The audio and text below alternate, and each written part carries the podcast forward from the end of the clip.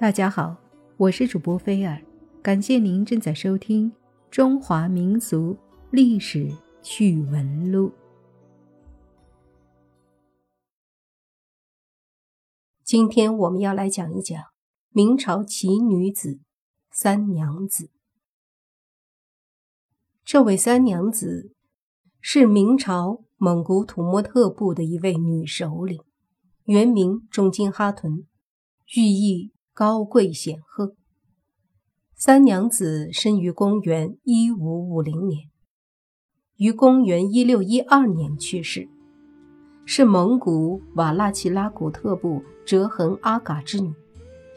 后来，瓦剌齐拉古特部落与阿拉坦汗结盟，三娘子嫁给阿拉坦汗，从此之后开始了她的传奇一生。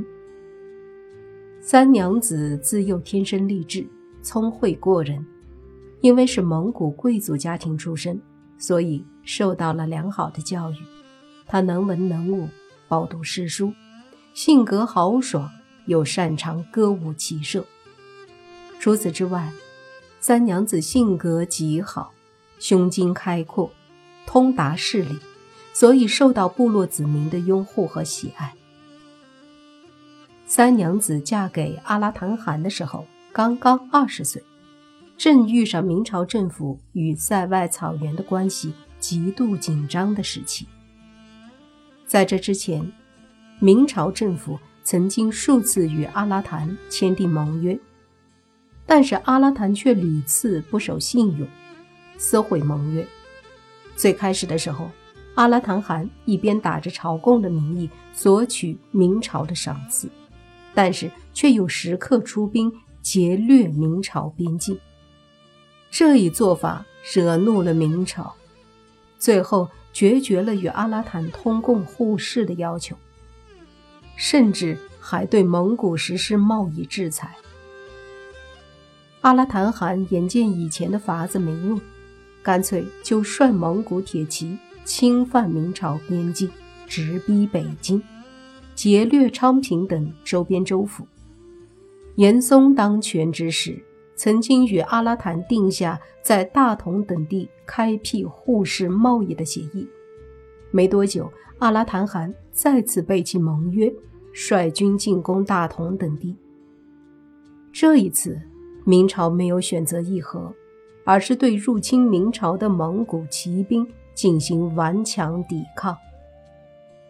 在这一期间，尽管蒙古铁骑一时占据了上风，但是后来明朝涌现出马芳等著名将领，几次重创阿拉坦的军队。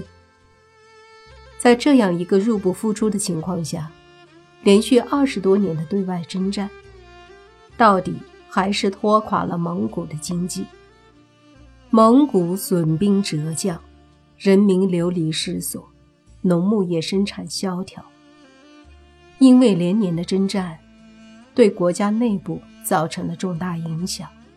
阿拉坦汗在国家内的地位受到了动摇，这使得阿拉坦汗不得不重新审视与明朝之间的关系。而三娘子就是在这个时候进入政治舞台的。三娘子聪慧异常，知道。这个时候，如果继续与明朝对战，那么阿拉坦汗的汗位绝对不保。所以，三娘子力排众议，积极主张与明朝政府议和结盟。一五七一年，在三娘子不断的努力下，明朝和蒙古终于休战，开始进入议和阶段。最后，两方通共互市，化干戈为玉帛。相比于周边的国家，中国内部的经济发展一直都处于前列，在与明朝开始互市之后，草原国家内部经济迅速恢复，塞外草原上的几千里边境地带很快出现了一派祥和、安定、繁荣的景象。《史记》：“朝廷无此后顾之忧，戎马无南牧之境，边芒无杀戮之残，师旅无调遣之劳。”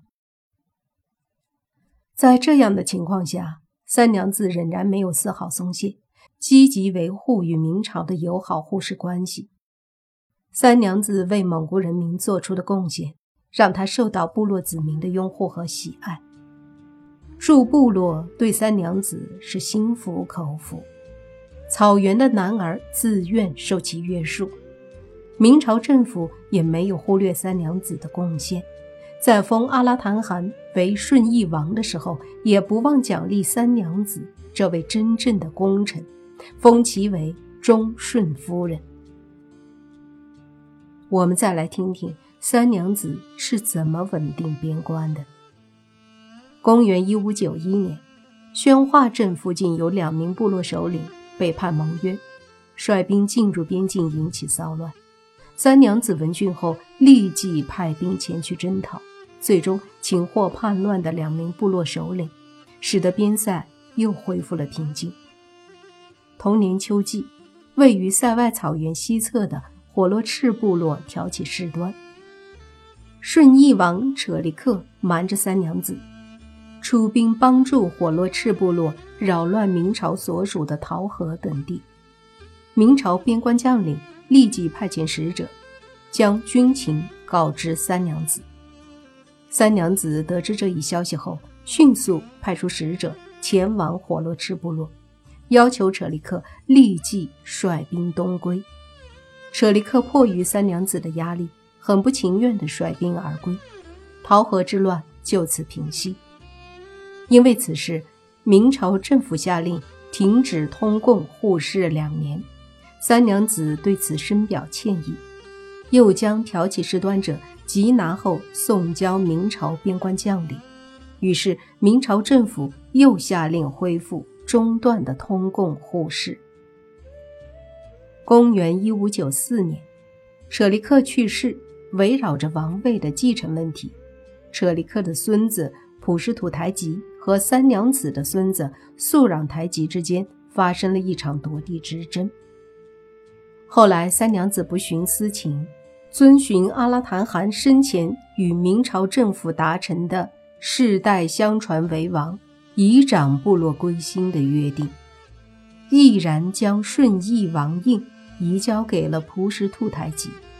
为此，素壤台吉多次咒骂其奶奶三娘子，憎恨其不将王印相授。三娘子对阿拉坦汗。多有辅佐，帮助其恢复国内经济，稳固王位。三娘子还在军事方面有不小的功劳，绝对算得上是奇女子。